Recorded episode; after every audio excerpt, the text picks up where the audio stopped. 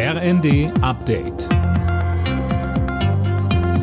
Stündlich neu. Auf Eileen Schallhorn. Guten Tag.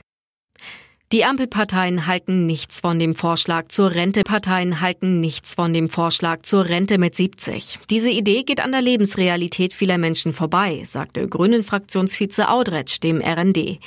Sozialverbände und Gewerkschaften sehen das genauso. Die Rente mit 70 wäre nichts anderes als eine Rentenkürzung für alle, die nicht so lange arbeiten können. Zuletzt hatte Gesamtmetallchef Wolf einen späteren Rentenbeginn ins Spiel gebracht.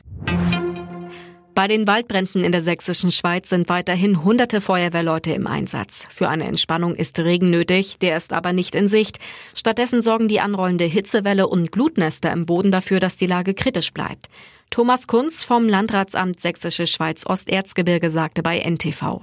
Wenn dann der Winter zukommt, ist das Problem, dass diese Glut, die da drin ist, dann auch schnell weggetragen werden kann. Und dann reden wir nicht mehr davon, dass es sich ein paar Zentimeter im Boden bewegt, sondern dann reden wir davon, dass es wirklich dann über 100, 200 Meter sich auch vielleicht weiterträgt.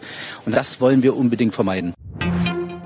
Wie wird Getreide aus der Ukraine in Zukunft transportiert? Darüber muss sich die EU-Kommission Gedanken machen, fordert Bundeslandwirtschaftsminister Özdemir. In Istanbul wird heute der erste Getreidefrachter aus der Ukraine seit Kriegsbeginn erwartet. An Bord rund 26.000 Tonnen Mais. Özdemir betonte in der ARD, wir müssen schauen, gibt es eine permanente Alternativroute. Wir haben bislang über temporäre Alternativrouten zwei Millionen Tonnen abtransportieren können im letzten Monat über die Straße, über die Schiene.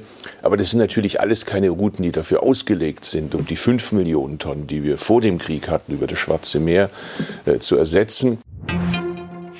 Alkoholfreies Bier wird in Deutschland immer beliebter. Die Produktion ist laut Statistischem Bundesamt in den vergangenen zehn Jahren um 74 Prozent gestiegen. Auch bei Biermischgetränken wie Radler gab es einen deutlichen Zuwachs. Alle Nachrichten auf rnd.de